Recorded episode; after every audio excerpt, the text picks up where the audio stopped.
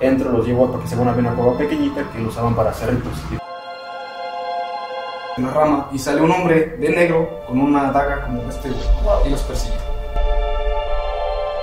Los fanáticos religiosos, porque hay mucha gente que ha matado tanto el nombre de Dios como el diablo, o sea, y más allá de la creencia que tengan o no, pues es más como el trip que traen donde puede derivar a algo malo. En el sentido de que mientras estoy soñando y vienen estas alucinaciones que pues son eternas, no cortas,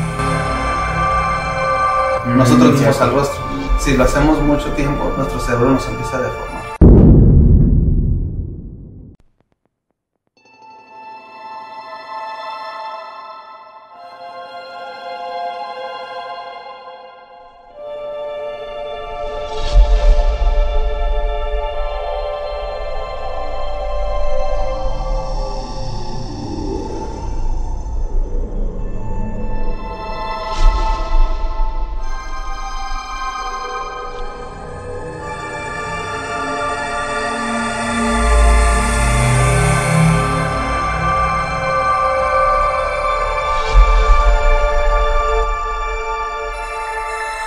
Noches y bienvenidos a Nocturnos Podcast. Mi nombre es Luis Bautista y como siempre me acompaña mi hermano y compañero Mauricio. ¿Cómo estás, Mau? Muy bien, aquí así. Este día tenemos a unos grandes invitados. Medusa Studio. ¿Cómo están, chicos? Eh, Bien, bien, gracias. gracias por la invitación.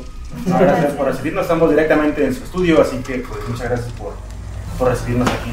Para abriendo un poquito la entrevista, nos gustaría que se presentaran con el público, qué funciones desempeñan aquí en el estudio. empezamos de qué lado. ¿De acá, señora? Ok. Bueno, yo soy Adán Moya, bienvenidos. Eh, yo soy aquí perforador del estudio, así que cuando gusten, a todos los podemos perforar. Palabras limpias. Ok, bueno, yo soy Fabiola Rocha y yo hago todo lo de administración, publicidad, las cosas burocráticas, permisos y todo eso. Ok. Yo soy Mike Soto, tengo 7 años de experiencia tatuando, me especializo en tinta negra. Yo soy Damián Santana. Me especializo en color e ilustración. Llevo 12 años tatuando. 12 años. 12 años. Ese es un buen tiempo. Ya hace bastante tiempo. Sí. ¿Cómo les surgió el gusto por los tatuajes y las perforaciones? ¿Quién primero? Ah, bueno, yo, yo empecé como en la prepa, a experimentar con familiares, primos, amigos. Eh, fue más que nada como mucha curiosidad. Y ya de ahí pues empecé a investigar más, a conocer más. eh, pues sí, ya llevo así como desde que empecé a preparar son casi 18 años, pero ya profesionalmente son como dos, dos o tres años. Bueno, a mí, me, a mí siempre me gustaron los tatuajes, toda la vida desde niña. Este, y yo siempre me visualicé, o sea, de adulta con, con tatuajes. Entonces, no sé, como que para mí siempre fue muy natural, tanto el gusto como por llevarlos. Y, Sí, y las como- no tanto. sí, algunas, pero como que siempre me incliné más hacia muchos tatuajes. Fíjate, dato curioso, yo empecé con una perforación en la oreja, así la normal, y luego me decían, es que vas a acabar todo tatuado, así, no, como que sí. Y, y el ver aquí. Sí, heme aquí, entonces, pues, igual. A ver, por acá. En mi caso, bueno, igual yo empecé con el tatuaje a raíz del graffiti, del dibujo, de niños, pues tienes ese tipo de aptitudes, hasta que descubrí que puedes vivir de eso, entonces, donde me, me puse un poquito más inmerso. Cuando dicen que cuando trabajas algo que te gusta es como si no tuvieras que trabajar. Sí, claro, claro. Ah, por acá. Y le agarras el gusto, ¿verdad? Sí. Pues yo desde niño por mi familia estuve en Bellas Artes, estudié un rato música y una cosa me acercó a la otra. Todo de la Siempre, mano. siempre me gustó el dibujo y cuando conocí el tatuaje profesional Ya dijiste, soy, soy aquí. dije que iba a hacer eso. Y no aquí. Entonces, este, ¿a qué edad empezaron a tatuar o perforar? Así como que dijeron, vamos a probarnos a ver qué sale.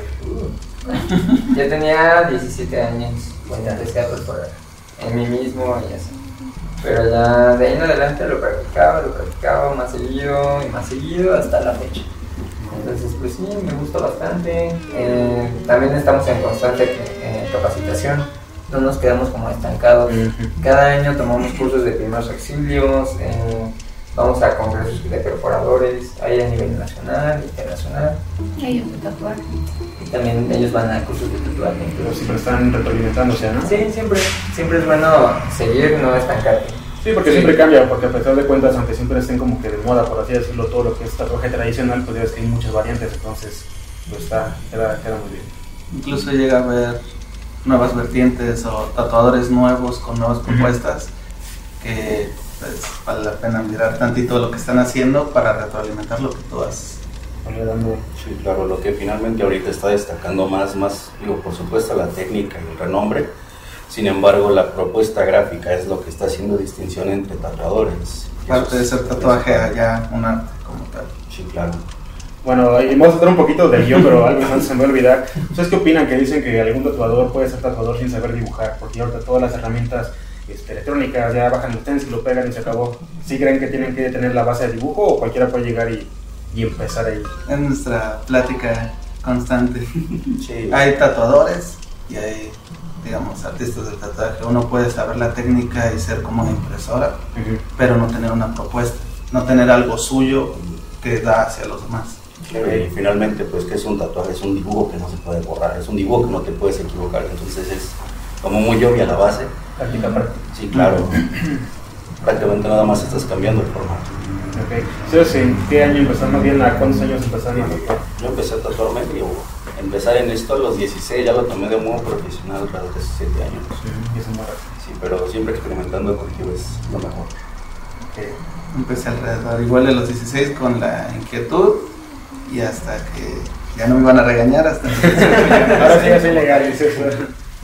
Sí, porque es otra, siempre también cuando empiezas muy pequeño, en mi caso también, yo creo así con, con Damián, siempre está la familia que, ¿qué estás Sí, haciendo? sí. Estás lastimando a gente, no hagas eso. Que es el diablo. Ah, Ajá, entra la cuestión como Sí. religiosa de eso no le gusta, digo, Entonces, en nuestro caso particular, pues también como venimos de una familia muy extremadamente religiosa, primero me ven tatuado y luego haciendo cosas de esta índole, entonces ya se imaginarán. Pero bueno, a final de cuentas ya va avanzando un poco lo que es todo el tiempo y pues ya no está como que tan mal visto. Entonces, pues, ¿eh? creo que es una buena época también para el tatuaje, ¿no? ¿Cómo es que se fueron conociendo todos los integrantes aquí del estudio? Bueno, fue como poco a poco. Yo trabajaba en otro estudio eh, y ahí em- eh, empezó a llegar Damián, empezó a practicar con nosotros, llegó, dijo, me interesa. Y ya gracias a Damián yo conocí a Mike y a Fabi ya, ya la conozco desde la prepa. Entonces, ya- Sí. Creo que todavía ni perforaba y ahí la conocí. Entonces, bueno, así yo los conocí a ellos. En mi caso igual yo conocí este, a- a Damián en un estudio de tatuaje donde fuimos compañeros. De ahí pues como que el compartir ese conocimiento, esa gráfica y demás, pues fuimos trabajando en diferentes lados. Llegamos aquí a, a Medusa y este, pues hizo como un equipo un poquito más sólido, más compacto. Ok. suele ser lo más complicado. Oigan, en cualquier trabajo que requieres de un equipo, encontrar un buen equipo. Compaginen Sí, sí, no nada más en su visión en el trabajo, sino mismos ideales, misma conciencia del trabajo. Así que la frase trillada, pero siempre eh, real y de ponerse la camiseta, ¿no? Más que nada de este tipo de, de- de negocios, pues ya saben que el trabajo tiene que ser muy, muy, muy fluido para que no haya así como que ya faltó tal día. No es como una empresa de que a lo mejor falta uno y hay muchas más personas. Aquí como es más real, pues sí tienen que estar bien. Sí. Sí, que todos están comprometidos a hacer un buen trabajo y de progresar y no nada más sea un trabajo más en el que dicen, ay, tengo que ir a trabajar, ay, ya quiero Exactamente, saber. No, que de verdad estén comprometidos con mejorar y hacer de esto para También la, la visión del respeto al cliente y el respeto al tatuaje como, como ente, como lo demás, eso es algo que también nos, nos hace sentir muy cómodos en el modo de trabajar aquí. Eh, habíamos tenido otras experiencias con otros compañeros donde no era necesariamente la misma visión hacia el nivel de trabajo y eso complicaba muchas veces las cosas o daba un- una mala imagen. En lugar de que crezcas eh, todo en conjunto, a lo mejor cada quien quiere irse por su lado y Claro. no, no llegan a algún lugar en concreto. En ese caso yo creo que sí está bien establecido todo esto. Sí, claro, y finalmente pues sigue siendo un tema tabú, sigue siendo un, un referente a cosas malas para muchas personas, entonces Está ligado a muchas... Claro, cambiar un poco la visión. Ok.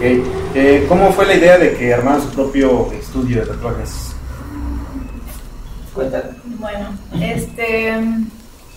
La verdad es que esa idea fue de Adán y mía. Este, ya teníamos años platicando de eso, pero siempre era como una meta a largo plazo, ¿no? Ajá. Y luego sucedió que Adán estaba en un estudio de tatuajes del cual no diré su nombre. Saludos. Saludos. que tiene un popular nombre como de banco. Ok. Este, bueno, entonces Adán pues tenía eh, bastantes años ahí, pero había como algunos problemas internos, eh, había un- pues, algo de tensión. Entonces llegó como el momento donde Adán tiene que salir de ahí, ¿no? Y ya fue como la pauta de tenemos que, o sea, ahora sí ya tenemos que, no podemos como seguirlo aplazando. Y luego cayó la pandemia y, y realmente como que una cosa llegó a la otra y fue que empezamos a comprar todos los insumos de aquí. Y, y abrimos el 17 de diciembre del 2020. Y todo así. En escenario sí. Sí, sí, sí. Con el horario restringido y todo, pero pues dijimos, bueno, es que si no nos arriesgamos, pues no vamos a avanzar nunca. Al final de cuentas, siento que casi siempre hay como un detonador, ¿no? De que vas procrastinando todo, de, no, pues Sí. mañana lo hago, y de repente ya no te queda de otra, y que todo se va alineando, y de repente salen ya oportunidades, y dices, "Esa es ahora nunca, ¿no? Entonces, qué bueno que, que todas siguen aquí, yo creo que van a ir todavía para más. Ojalá. ¿Cuáles fueron las dificultades que tuvieron al iniciar este... Además de la este- pandemia. Sí, de la pandemia. Con la pandemia, obviamente, pues, muchas personas quedaron sin trabajos y, y, por decir un ejemplo, un tatuaje a comprar, no sé, eh, la despensa no es... Comprar una caja de cubrebocas. Sí, pero es Sí, que claro. los tatuajes y perforaciones pasaron a segundo plano, ya no, son, no, no eran básicos. Entonces sí, entonces la familia buscaba como protegerse de la enfermedad y comprar comida. También mucha gente se quedó sin trabajo. Entonces pues nos aventamos. eh, Eso y que como Adán estuvo en este otro estudio muchos años, regularmente ya era como Adán está acá, Adán está acá. Entonces nos costó un poquito que la gente se acostumbrara a que nosotros estamos aquí, que esto es Medusa y que es otro proyecto diferente. Cierto. Entonces, eh, pero creo que ya lo logramos. A los ya se destacan bien, ¿no? ya, Sí, al principio fue un poquito Más complicado. Sí, bastante. Y también como dice Damián, nos cuesta mucho, nos costó mucho formar un buen equipo de trabajo y con ellos estamos súper bien. Sí, Todos nos acoplamos, es un ambiente más agradable, se nota desde que llegamos, también el trato al cliente que tenemos, entonces eso nos gusta y nos ha llevado hacia arriba. Sí, mantener un nivel profesional es lo principal. eh, El estudio en sí es como de un, un ambiente muy familiar, entonces eso también nos agrada bastante. Se puede trabajar muy bien. Ok, vamos a entrar un poquito en tema de tatuajes, tal cual, o igual perforaciones. ¿Cuál ha sido el más difícil que han hecho? No referentemente de como que laborioso, pero así como que muy complicado, eh, o algo por el estilo. Bueno, eh, yo creo que la dificultad principal parte, o sea, cuando empiezas el proyecto, desde entender qué es lo que quiere el cliente, porque muchas veces las personas dan por hecho que nosotros ya tenemos una, una carpeta con Ah, gráfica, sí. con algo ya nada más para mostrárselo. Entonces, a veces aterrizar ese tipo de ideas es lo complejo de entendernos con las personas. Eh, de ahí, pues, lo mismo, las zonas, el tipo de cliente. el- algo que tiene en particular este oficio, tanto igual con, con Adán, es que la constante y cambiante como son las personas no te deja servir un patrón, es decir, cada persona, cada cliente, cada zona es distinto, entonces pues no puedes llevar el mismo ritmo de trabajo todos los días, eso es a veces lo que lo hace complejo, Tan igual por ejemplo en su manera de pensar, en su manera de, de querer expresar el tatuaje, es donde puede estar como lo, lo interesante y lo complejo al mismo tiempo. Y eso evita que sea un trabajo monótono. Empezar a tatuar dos días seguidos la misma zona del cuerpo con el mismo concepto base, son dos personas totalmente distintas. Cambia todo Son completamente, ¿no? pieles totalmente distintas, conceptos distintos. Algo, alguna perforación complicada que No. veas está muy... Pues es que también ahí depende mucho todo lo que quieren los clientes. Luego llegan con cosas de internet. ah, Montajes. entonces, Sí, Sí, es como, quiero hacerme esta perforación. Y es como, yo creo que lo más difícil es eh, explicarle bien al cliente que hay cosas que se pueden hacer y cosas que no. Entonces también nosotros le vamos a recomendar qué es lo más viable, qué sería lo mejor y ya el cliente decidirá. Eso yo creo que es lo más difícil porque no, así como perforaciones. Dar- darle como al cliente la información pertinente y necesaria para que pueda a partir de su criterio decidir el, el mejor procedimiento para sí mismo. Ok. Del mismo modo nosotros poder garantizar el resultado, eso es bien importante Ah, sí, porque regreso a lo mismo. Muchas veces las personas tienen una visión de cosas que ven en internet o en Instagram o en Pinterest que ya aterrizado a, a la vida real, digamos, fuera de redes, fuera de fotos y de ediciones, pues no sanan así, no se ven Ah, así, no sí. envejecen así. Muchas cosas que le platicamos a los clientes, que es un factor muy importante en el tatuaje, es precisamente cómo envejece. Cosas que no se, no se prevén desde el inicio, que no se informan o que muchas veces el mismo tatuador que va a aplicar el proceso pues no los conoce. Por desconocimiento, falta de práctica. Sí, porque al final de cuentas a lo mejor ven una foto y creen que se va a ver este, igual como se ha recién hecho claro. toda la vida, ¿no? Entonces Sí, cambia claro. muchísimo. Sí, muchas veces pensamos más en cómo voy a hacer el tatuaje para que varios años siga viéndose bien. Exacto. Ah, quiero que se vea bonito ahorita para una foto de. Instagram. Sí, bueno, aparte de eso también es como dicen 50-50, ¿no? Porque no tiene tanto caso de que hagas un trabajo que te cuesta muchas horas y al final de cuentas no lo van a cuidar y lo van a dejar que se maltrate Sí. y al final de cuentas van a venir, oye, es que el que me hiciste me quedó mal, pero obviamente se hace factor de que no lo cuida, ¿no? Hablando de ese tipo de cosas, eh, sabemos que en tatuajes y perforaciones hay personas que les gusta o van por tendencia a perforarnos un tatuaje. Eh, ¿Alguna persona se les ha desmayado o algo? Sí. Sí, sí, suele pasar. eh, pero más que nada no es como por la perforación, es como el nervio de Los la, nervios. del cliente. Entonces luego vienen muy nerviosos y como ya acabamos el proceso, acabó la perforación, todo, y ya es como que, ah, me relajo, no estuvo tan difícil, no, no se sintió el dolor que esperaba. Porque me ha pasado que perforamos, se ven en el espejo y es como que, ay, se desvanecen. Pero para eso también, les digo, nos capacitamos cada año, entonces sabemos primeros auxilios, entonces sí sabemos cómo atender al cliente y tratarlo de una manera que se sienta cómodo y seguro. Ok. Por si te quieres. Sí, a mí me pasó algo curioso porque ya ves que siempre dicen que tienes que venir comido, que la ropa preferencia, Ajá. sí. de preferencia. Ya tiene bastantes años, hace como 10 años me hice la cosa industrial, que es de lado a lado. Entonces, haz de cuenta que fui al estudio como a las 8 de la noche y no había comido nada desde las 8 de la mañana. Entonces dije, pues ando bien atareado, pues voy rápido. Este, en ese tiempo, bueno, todavía fumaba mucho, ¿no? Entonces, obviamente, te baja un poquito el ritmo cardíaco. Y yo me había hecho varias perforaciones, pero así normal. Entonces, me perfora la parte de arriba y como si nada. Me perfora la de abajo y me empieza a marear. Y nunca me ha sucedido, ¿no? Entonces me quedo como raro así. Y el, el chavo se queda así de, ¿estás bien? Y luego, no, me estoy mareando. Del 1 al 10, ¿qué tanto? Así de 11, ¿no? Yo me Estoy en el piso. Casi, casi. No, y luego ya era así, la puerta cerrada, ya era muy tarde, ya estaba todo cerrado, porque tuve que esperar a que terminaran de evacuarnos unas personas. Y ya me pone así alcohol, no, no pasa nada, tú siéntate aquí. Prefiero que te vas a desmayar que sea aquí no en la calle, y yo así de madre. Aquí me quedé un rato, entonces, pues lo que me explicó fue eso, que no había comido nada, que pues obviamente la alimentación que llevaba y luego aparte tantas horas de, sin comer nada, como que sí me jugó en contra. Porque te digo, no era la primera que tenía, ya eran como tres más aparte de esa, porque que me haya dolido mucho, pues lo normal, ¿no? Pero sí sentí como que raro y ya, aquí me quedo. Quedo Algo que siempre tenemos de base, que comentamos a los clientes, sobre todo cuando son primerizos o vienen por primera vez con nosotros, es que no se debe olvidar una, que tanto perforaciones como tatuajes son una herida. Sí. Y segunda, es un procedimiento quirúrgico menor.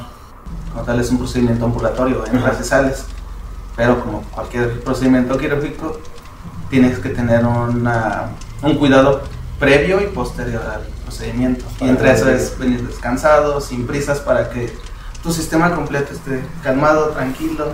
Porque luego están como de que, sí, ya tengo que entrar a trabajar, ya se acaba, ya que se acaba, un clásico, ¿no? Sí. Ya que se acaba porque me queda Y 15 eso mismo genera nervios, genera que se te suba la presión.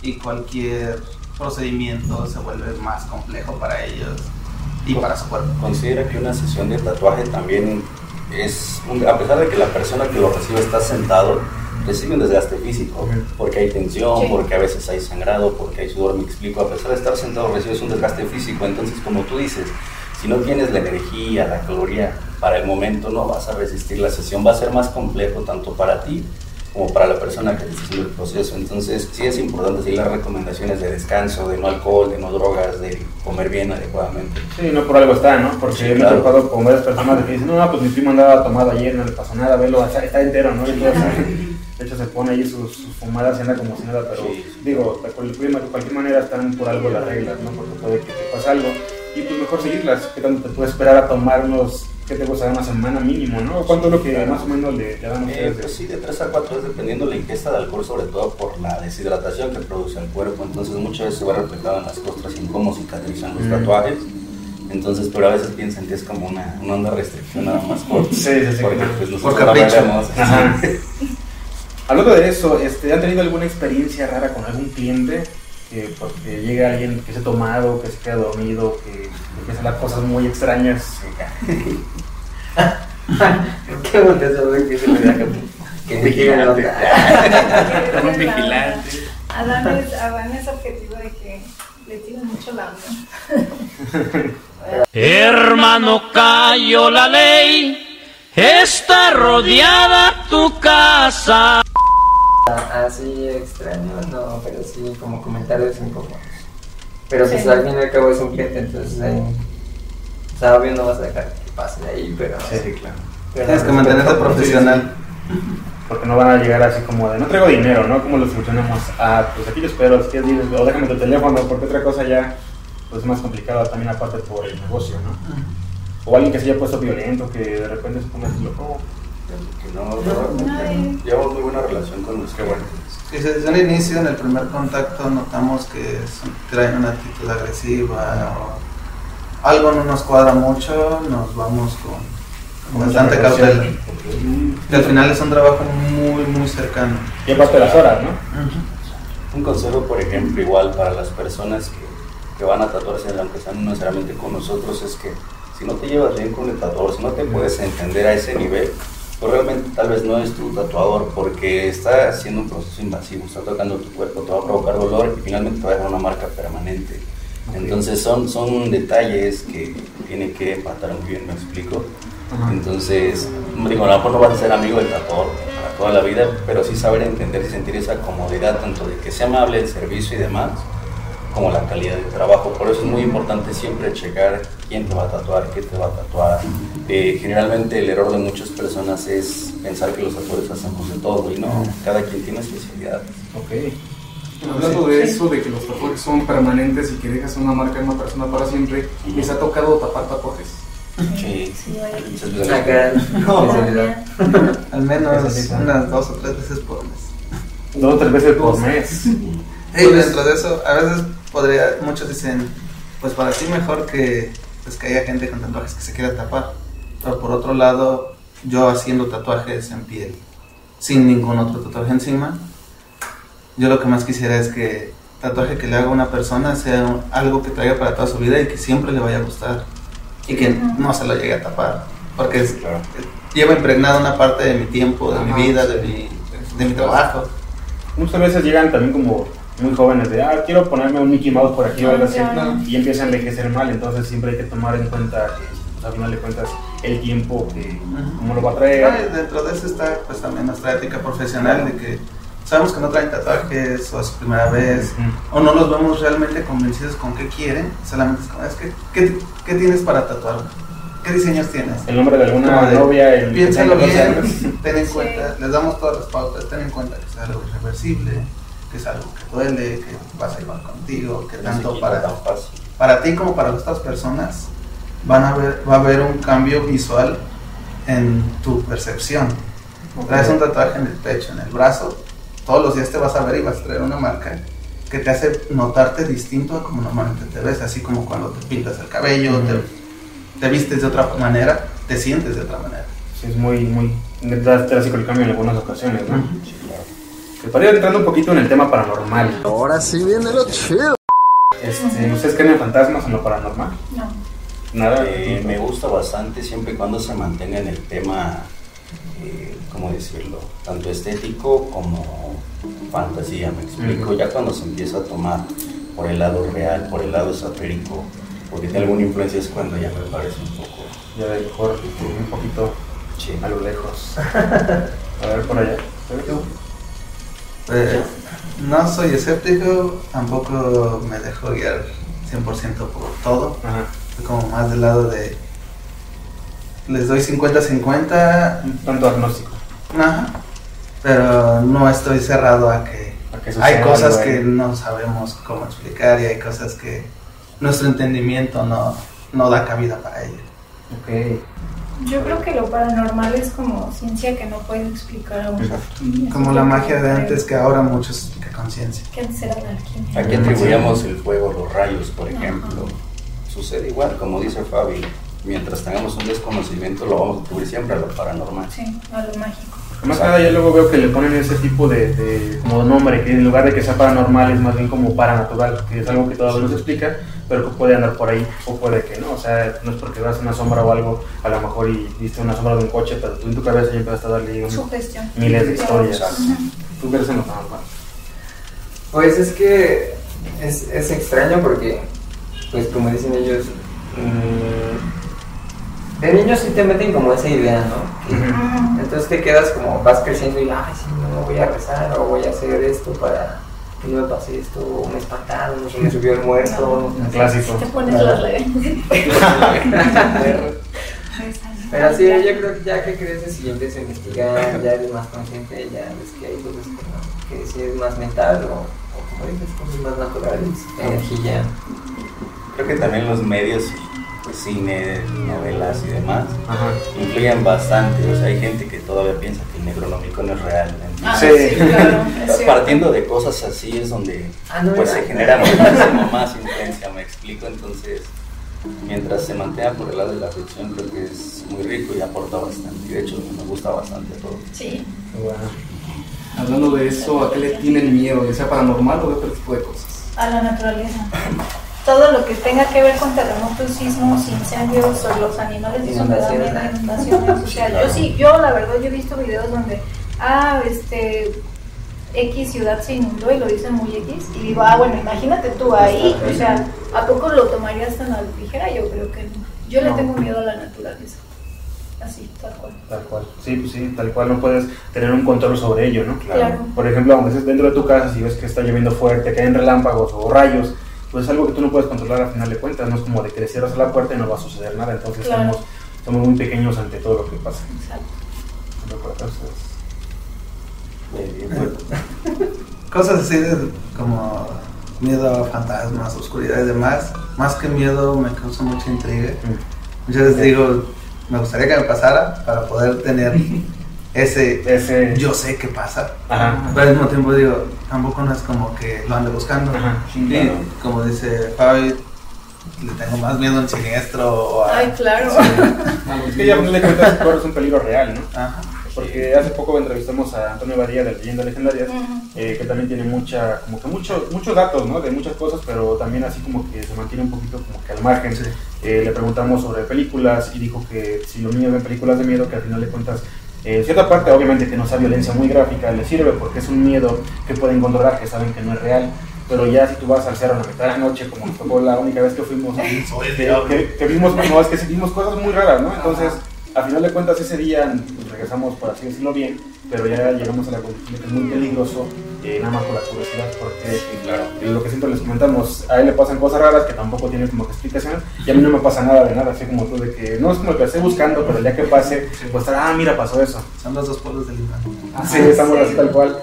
Entonces, pues sí tiene este, pues algo de lógica, ¿no? De que pues tengas que tenerlo como que un poquito al margen sin cruzar al otro, al otro lado.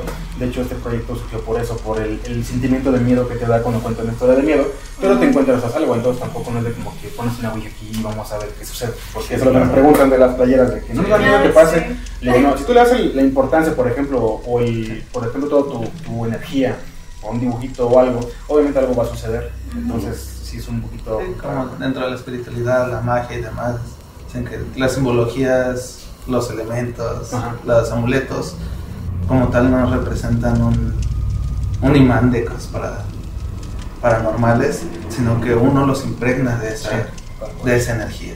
Al final, si lo vemos del lado científico espiritual, todo es energía y todo se impregna de energía. de todo, sí. Porque esa ocasión que fuimos a, a investigar un lugar que... Eso me pasó en un video hace como el año pasado justo, Ajá, el, del 24 al 25 de de diciembre. diciembre. Me mandan un video que en un cerro se ve que va caminando... Son como 12 personas de negro en el pleno luz del día, así Ah, con túnicas negras. túnicas. Ajá, entonces... Hay que hacer un video. Entonces me dio mucha curiosidad porque dije, pues no se sabe mucho de que pasen cosas extrañas por ahí, ¿no? Eh, dimos con el lugar, fuimos ahí medio a grabar de lejos, pero sí teníamos como que miedo porque pues al, cerca de ahí, parcelas, hay casas, entonces si ven de repente que llegamos ahí con cámaras y todo, a lo mejor y no es lugar como para que vayamos a, a documentar, ¿no? Sí. Entonces en una ocasión estuvimos bus- buscando a alguien que nos llevara y pues todos decían que no, es muy peligroso, no se metan en problemas. Y pues yo seguí todavía así como que buscando, ¿no? Dije, yo tengo curiosidad de ver qué podemos encontrar. Y una persona dijo, yo los llevo, no quiero que salga mi cara, entro, los llevo porque según había una cueva pequeñita que lo usaban para hacer ritos. Dijo, yo los llevo, los dejo ahí, hagan lo que quieran hacer y yo me regreso. Entonces lo que quisimos hacer nosotros era casi casi de, de marcar en la mañana. Hoy en la tarde vamos a ir porque luego de que se presta que nos quieren jugar una broma, de que monten algo, entonces mejor para que sea más real, ¿no? Al final de cuentas llegamos ahí como a la una de la mañana, 12 de la noche más o menos.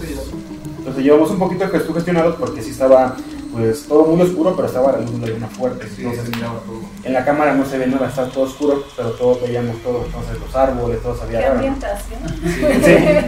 Y yo de cuenta que llegamos a una parte donde está como que, donde un, es que es un como lago, ¿no? Entonces había un muro y el que nos iba guiando dijo es que se ven velas prendidas allá. Yo creo que mejor nos esperamos. Y a mí mi miedo fue, si siguen prendidas, porque alguien está por aquí cerca. Pero ya estábamos hasta abajo porque era como un tipo río. Y dije, si nos vamos de acá, mínimo caminando, donde dejamos los coches es media hora caminando. Entonces vamos a ver, ir con cuidado. Ya cuando llegamos vimos que nada más eran unos como tubos que había, ¿no? Entonces ahí como que la mente nos jugó en contra. No sé. Ah, porque dato curioso. eh, ajá, Sí.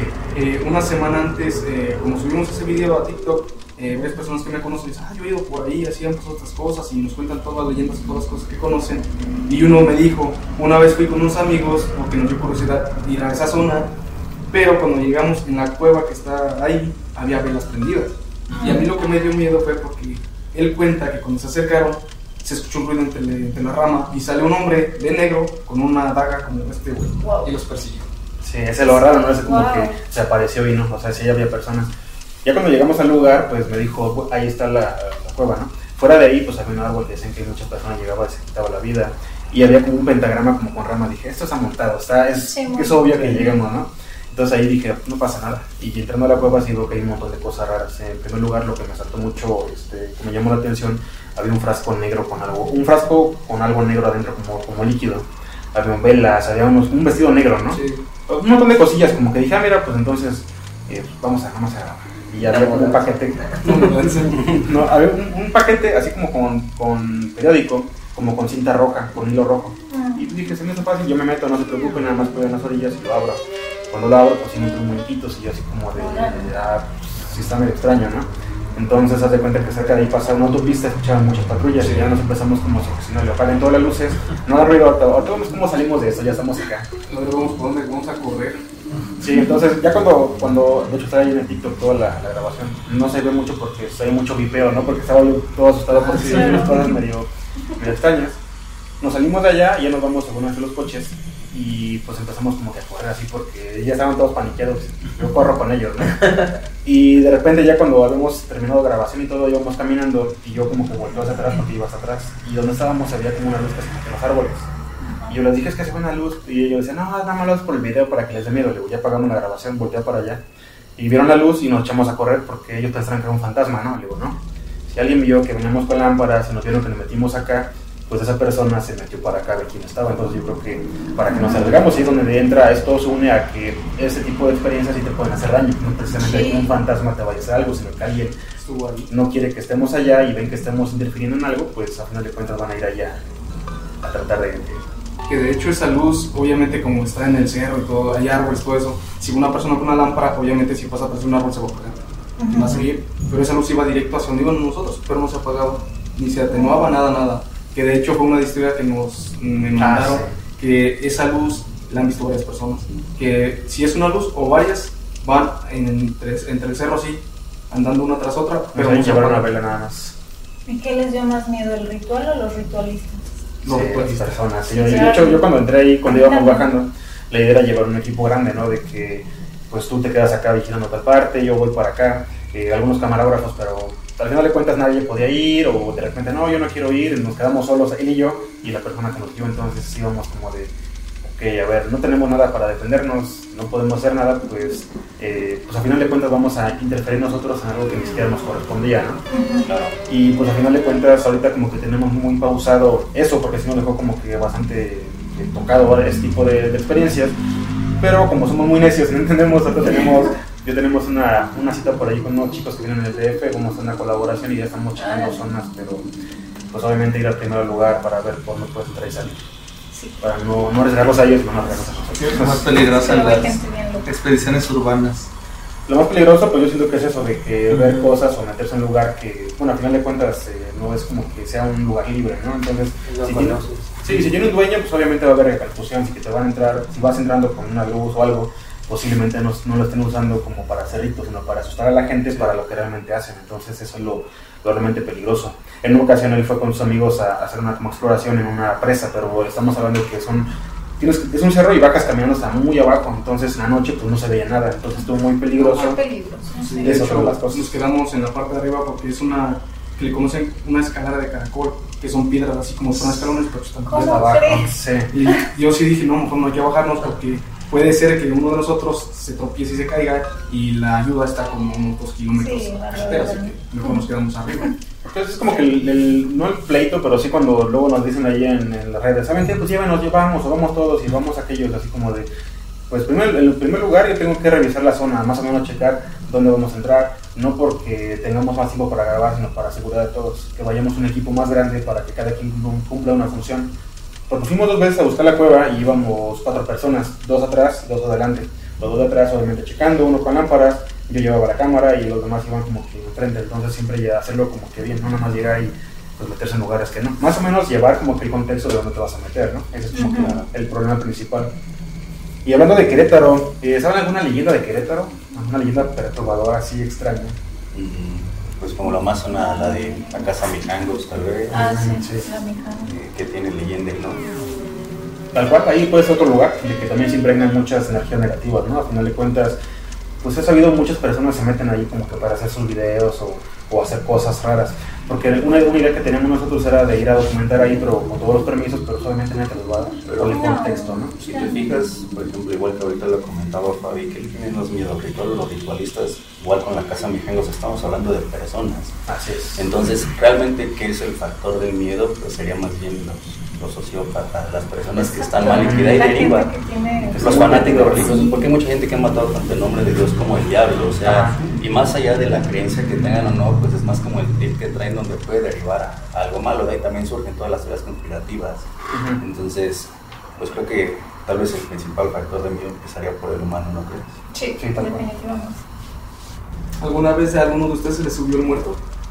Sí. Bueno, es que no Algo es así. Sí, se ah. ¿Te gustó? Yo me le subí al muerto. No se les iluminó. Yo me le subí al muerto. Es que, bueno, que le dicen subir, que se te sube el muerto, pero en realidad es eso que le dicen parálisis del sueño. Yo soy este ya cliente frecuente de la parálisis del sueño. Llevo con parálisis del sueño desde que tenía 15 años. Sea, estoy hablando de más de 10 años. Es más, ahorita. El Sí, de es la- más, ahorita ya se me subió. Entonces, pues no sé, para mí ya es como algo que sucede de vez en cuando. Antes me pasaba mucho, mucho y ya después leí que es porque estás bajo grandes cargas de estrés. Y, y bueno, tu cerebro sigue en actividad mientras tu cuerpo está paralizado, ¿no? Entonces, eh, todavía me pasa de vez en cuando, pero más bien creo que ahora ya lo he controlado, en el sentido de que mientras estoy soñando y vienen estas alucinaciones que tú sientes eternas, pero son muy cortas, este, ya empiezo a- así como que a dilucidar, ah, es que esto es una parálisis y tengo que despertar. Incluso Adán también me ayuda con eso. Sí, le doy un codazo. ya, regreso, regreso a la vida. Sí, estar lúcido en un sueño, ¿no? exacto. Ah, sí. Sí, entonces pues, pues yo lo veo más como una cuestión, un evento cerebral. Y a Dan mejor no le digo que yo también veo que ella. Mira, ahí yo, ahí yo me clavo porque pues yo también era muy cliente frecuente con eso, ¿no? Pero de un día para otro ya como que se empezaron a hacer muy, muy poquito, ahorita ya no me pasa. Y a él se le pasaban cosas y cuando estaba en ese como tipo trance, sí veía como cosas extrañas. Eh, igual platicando con muchas personas, todos de repente empezaban a poner, es que a mí me pasan cosas raras cuando sucede. Y una persona dijo, a mí lo que me pasó una vez, yo tengo un perro, entonces yo me duermo en mi cuarto y el perro se queda abajo de la cama. Y una vez que me pasó eso, así, cuando nos mudamos, recién que nos mudamos, yo sentía que alguien estaba encima de mí y yo como que abrí los ojos y vi a una persona encima. Entonces yo lo adjudiqué que estaba soñando y el perro empezó a ladrar. Cuando el perro empieza a ladrar, esa cosa va y se mete al closet. Y yo me despierto rápido, así como que, ¿qué acabo de ver? Y el perro va corriendo y empieza a ladrar al closet. Dijo, ahí me dio muchísimo miedo. ¿Y yo- lo viste? no, o sea, no me pasó, le, le pasó a Ah, otra, en un ah, foro que subimos, ah, cuenta que subimos la publicación. Y ahí empezó toda la lista de, yo también me pasa esto, a mí también me pasa con mi gato, o sea, que, que mientras tenían ese tipo de, de, de fenómeno, pasaban cosas extrañas, que de repente los animales cerca empezaban a ver figuras, o alguna persona que se durmió con la otra persona veía que alguien se movía. Entonces está muy extraño este tipo de cosas que, que te das cuenta en el momento, entonces no sabes realmente si, si es realidad, si es bajo tu sueño o todo lo imaginaste, ¿no? Pero el factor de los animales es algo muy extraño y muy puntual de que si no está pasando nada, ¿por qué mi perro lo ve? Lo está percibiendo. Por eso mis perros ya no duermen conmigo. si yo lo veo, se quede con que es una alucinación. De hecho, eso le han llamado el- los hombres de penumbra. Ah, Que- Los hombres sombra. Ah, los Ah, hombres sí, sombra, los- que cuando estás en la parálisis del sueño, los ves en una esquina de la habitación, que a mí ya me pasó varias veces. Y sí, si los ves con música, están bailando. Sí, como igual este eh, también con otras personas que nos han contado que cuando les pasan eso, cuando ya tienen bastante tiempo que les pasa muy seguido, eh, cuando se inducían eso, porque unas personas yo me quedo despierto hasta la madrugada para que me pase a ver qué puedo ver. Entonces, en lugar de que lo vieran, nada más se estaban dañando la cabeza, porque es un estrés que tienes en la cabeza y en lugar de que te ayude, pues te va perjudicando más. Entonces, entra el, factor salud, ¿no? De que posiblemente lo que esté viendo sí sea una alucinación por falta de sueño. Entonces, sí está mucho. No, si te puedes desmayar por nervios en un tatuaje, en una Mm. perforación, imagínate qué, qué papel juega tu cabeza y tu sistema nervioso en una sugestión de tal grado, grado de que no te puedas mover. Entonces, tal vez podríamos empezar. Que de hecho muchas personas han puesto que si te quieres que se te sube el muerto debes de cenar chicharrón en salsa Eso estuvo muy curioso porque pensé que lo habían dicho de broma en un, en vivo y nos empezamos a reír y pone abajo, no, sí, es cierto, sí es cierto, y luego empezaron a, a decir abajo, no, que sí pasa. Pero ya preguntamos a varias personas que supuestamente saben y dicen que como es una comida muy pesada, pues obviamente te va a hacer mal Sí. y puede que se genere eso. Por eso le fallé el mío era en salsa roja. Por eso, por eso amanecí con No te salió. Me salió completamente. Se me salió el diablo. no. A ver, una pregunta un poquito más, más delicada. ¿Ustedes creen en la Wicca? No. Que tenga poderes mágicos. Pero se ve muy bien como outfit. Sí, Yo tengo una mesa y le puse así un vinil, o sea, es de cristal, la compramos así de cristal y le pusimos un vinil de la Ouija. Y una vez un señor, un, un técnico fue a arreglar, eh, no me acuerdo exactamente qué, pero me dice, oye, ¿y, ¿y tú usas eso? Y yo así de... Para comer, "No". Para comer. pero, pero lo dejé como con la duda, ¿no? Mm, Y ya se que- quedó así como de, bueno, termino esto y me largo. Y mejor le hago bien el trabajo. Y mejor no seguir el trabajo, por favor. Entonces, pues como, como que se ve muy astérica. Sí, sí, sí. Y eso es, eso es chido. Igual había visto, por ejemplo, un video sobre el origen, de dónde partía el origen de la Ouija y precisamente Una ouija egipcia. un, este, No, pero- un souvenir, un juego para entretenimiento, de ahí se empezó a como a meter la cuestión esotérica, pero igual estuvo patentada y demás, entonces... Por Hasbro, de. Exacto, entonces... Sí, yo el cuando la vendí. Sí, no tiene tanto. Bueno, en, el, en a partir de los 90, en el, en el 96 para ser más exactos, empezaron a venderla como juguete. Como dice él, pues sí. Curiosamente, cuando empezaron a, a hacer así como que algo más parecido, como una Ouija, lo más parecido, la usaban para, como ahorita tú te vas a un antro con las personas, ahí lo usaban para eso. Porque como tenías que poner tu mano y los demás encima, lo usaban para ligar. Eso es algo muy curioso de que lo tiene como mucho, muy asociado al diablo, pero empezó con eso de las altas élites para que pudieran tener como que más contacto. Excusas para estar más cerca. y Mínimo, si ya pasa algo, ¿no? De no, es que no fui yo porque me estuvo poseyendo tal cosa. Entonces, pues obviamente si tú le vas a dar un poder, como dicen por ahí, si tú le vas a rezar a Batman y Batman es un milagro, pues es por la energía que tú le puedes transmitir a la mejor. Es lo que decía hace rato de que los objetos no tienen que Así tener una energía, uno los impregna de esa Y energía. predisposición a Sí, verlo también. Sí, por ejemplo, el chiste de todo eso empezó, de esas playeras empezó porque, este, pues yo también era como que muy de, ah, está una ouija ahí, no sé, va a ser la de malas que se mueva o algo, ¿no? Y ya conforme fue avanzando el tiempo, pues vi que no sucedía nada, se me hizo, igual como tú dices, se ve bastante bien así como un diseño. Eh, cuando estamos editando yo tengo un mousepad con la ouija y el, el mouse parece como, sí, parece como fuera el plancha. Y dije, bueno, si hay un demonio o algo, pues que se ponga a editar, ¿no? Que se ponga a editar. Que trabaje. Entonces, hasta ahorita no nos ha sucedido nada. No se grabó nada.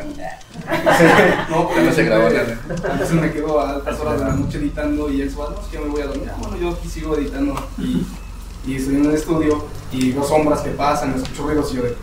Varias veces se ha casi muerto porque de repente eh, pues está bien con sus audífonos ahí editando los videos y yo entro así rápido y abro la puerta, es casi como casi en un niño cuarto, bien acostado, buscando ahí videos bien bizarros a las 2 de la mañana y llego de repente así, Nomás lo veo por Ya la nos vino. ya.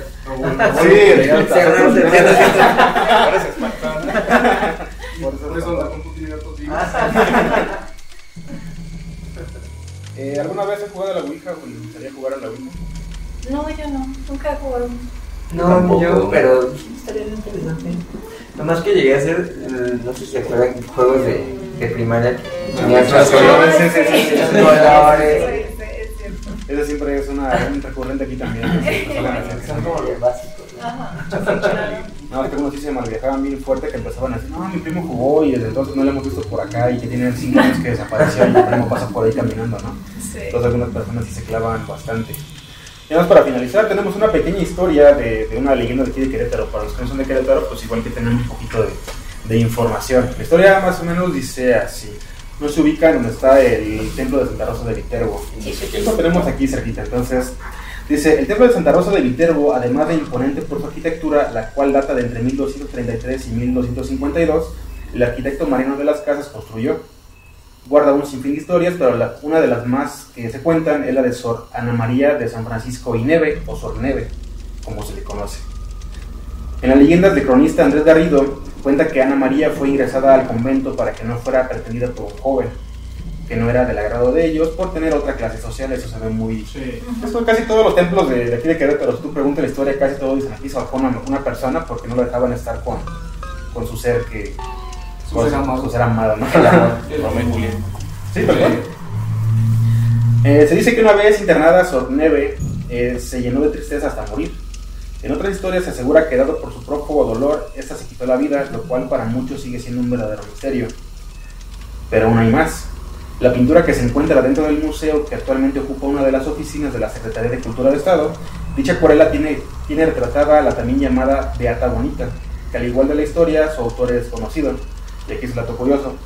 Quienes han visto el fantasma de la monja aseguran que en ese, misma, en ese mismo retrato, si se, fija, mira, eh, si se mira fijamente, se denota la profunda tristeza en su mirada, misma que los vigilantes del recinto han dicho que pareciera que los observa fijamente.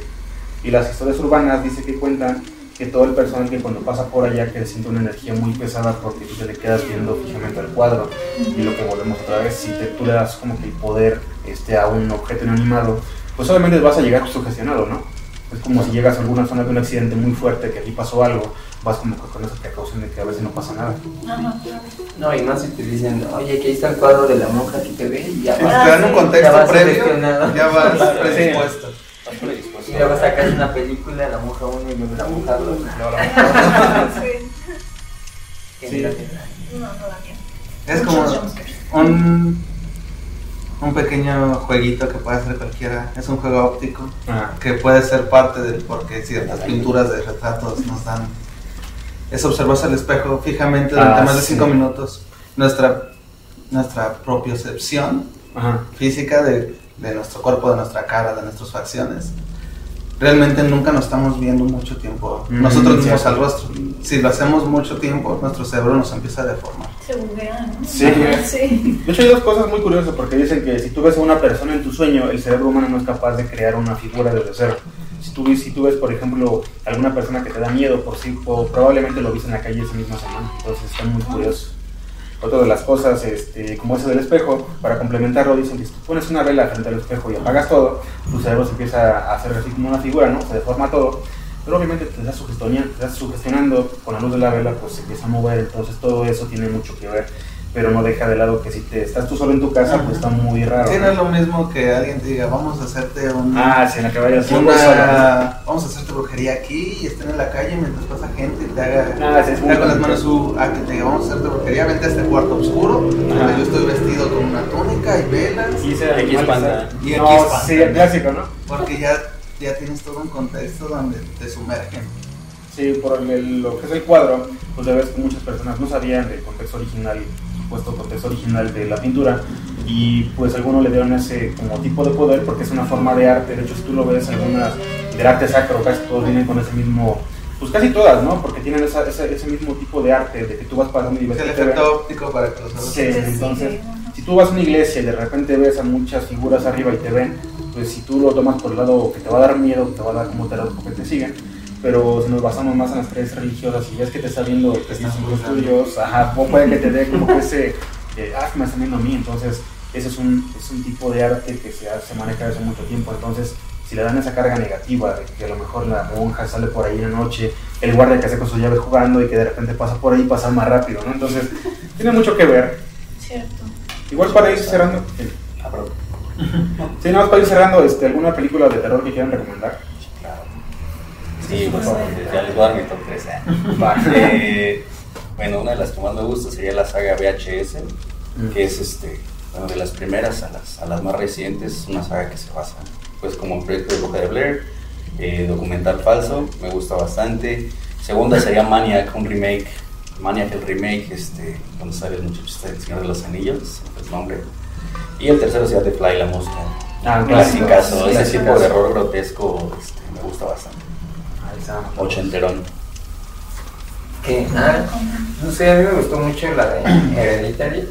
Mm, Como sí. que me un poquito. El nuevo arte de terror. Ajá, como que todas las películas de Abbott y Coty me llaman la atención. Una que otra no. La del. La Salem no me gustó mucho. Ah, Ah, era la de. No. Ah. Pero no sé, esa de Hereditary también Midsommar también se hizo buena. Como que no me gusta tanto la de. Por ejemplo, la monja, que nomás te asustan porque Ah, sí. salen los Ah, gritos sí. y sonidos fuertes, como que no. Es que nada más juegan con eso, ¿no? Con ese Claro. factor de sorpresa, pero no es nada que te mantenga en la butaca, por ejemplo, igual eh, puedo ahí meterme un poquito en las recomendaciones. Una de las películas que más me gusta, que no le gusta ni siquiera al mismo escritor, son las de The Shining, por ejemplo, esa película. Siento que sí te mantiene así como que estresado todo el camino porque te van preparando desde el inicio, no es como de que boom, no, sino que todo desde el inicio te vas dando una idea y te empieza a estresar. Algunas personas la tienen en el top 0, otras la tienen en el top 10, Sí, pero pues es algo ya de culto, ¿no? Entonces, Está el Stephen King, ¿no? Sí. Stephen King. O lo que pasa en su trabajo es muy bueno.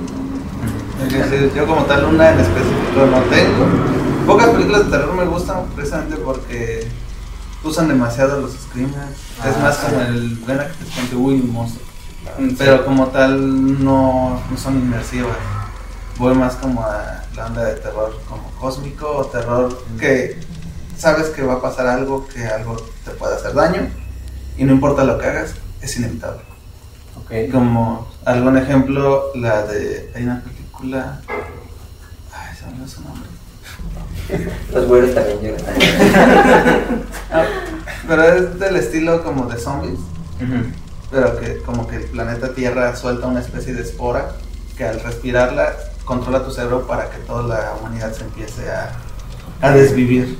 como tipo películas de apocalipsis. Ajá. Y, y que es algo que no puedes evitar. Ah, sí, ahí no Es algo incoloro, inoloro como digamos la de Beer Box. Ah, sí, sí, sí, sí. Ah. es algo que va a pasar y que no Sí. importa lo que hagas. O te esperas a que suceda o mejor te adelantas y ya. También el terror de aliens, como señales, ¿no? También es ese tipo de terror, ciencia ficción. bueno. Inexplicable. Bueno. Cuando Sí, salió a cuántos no espanto. Ah, Sí, es, es lo que dices, ¿no? Que te, te va preparando toda la película Claro. y estás tenso y No es es como. Que en algún punto no sabes si es su gestión o no del, del protagonista, ¿no? Sí, que no Ah, nada más sí. es un. Es una cuestión psicológica. Sino que todo el tiempo estás con las manos sudadas esperando que algo pase. Sí. Hubo otras que dejan así como el sabor así agridulce fuerte, igual sin spoilers. No lo han visto, no se han visto la de la niebla. Ah, claro. Ese, ese final no lo, no lo ¿no? pero ya cuando termina te quedas con ese. ¿Has visto los dos finales? Tiene dos finales. Solamente hizo la, la original, por así decirlo. pero Sí, los, los finales pero están en YouTube. Son, son muy crudos los dos. Igual, o sea, no te salvas de sentirte. No, no, igual te, te deja así como. Que no puedes ayudar así. No, los finales felices para una película de terror no van. Ah, no, eso sí. no. No, no van. como la mancha horas. La mancha final había un pedacito en el refri. Fíjate que yo creo que dentro del terror, yo lo veo así, o sea, hay una vertiente como fantasiosa y una vertiente como más real. A mí me da más miedo la más real. Por ejemplo, salió esta película de Get Out o Huye, Sí. de, ¿cómo Ah, se llama sí. el director? Jordan Peele. Y realmente no es nada fantasioso, o sea, no hay un jump scare, no se trata de un fantasma, no Ajá. aparece nada paranormal, o sea, más bien el miedo es encaminado a la gente, o sea, la gente y sus vicios, ¿sabes? La gente y el fanatismo, la gente y este, sus obsesiones, etcétera, ¿no? Entonces, ese miedo que es plausible y que realmente te preguntas, ¿puede pasar? O sea, existe gente que tiene Y de estos hecho ese es el trastornos. problema. Con Ese es miedo, o sea, ese Sí, es un sí, miedo claro. real y tangible. Y luego está el otro miedo que es un poquito más fantasioso. Y ahí pues yo recomendaría La Bruja, ese es, bueno, a mí me gustó muchísimo, está muy bien redactada, el guion creo que es excelente. La de donde sale Ana Joy Taylor. Ana, ajá, No, Ana ¿cómo se Taylor? Joy, ella. Ajá. Sí, porque realmente es como dijo Mike, o sea, bueno, lo han dicho todos, o sea, te van construyendo una historia hasta donde llegas al clímax, ¿no? Y la otra, Suspiria, que también es una onda también medio ritualística, pero la tienen. La, la, la no remake está- decente, pero... Cementerio de mascotas, Es la que la.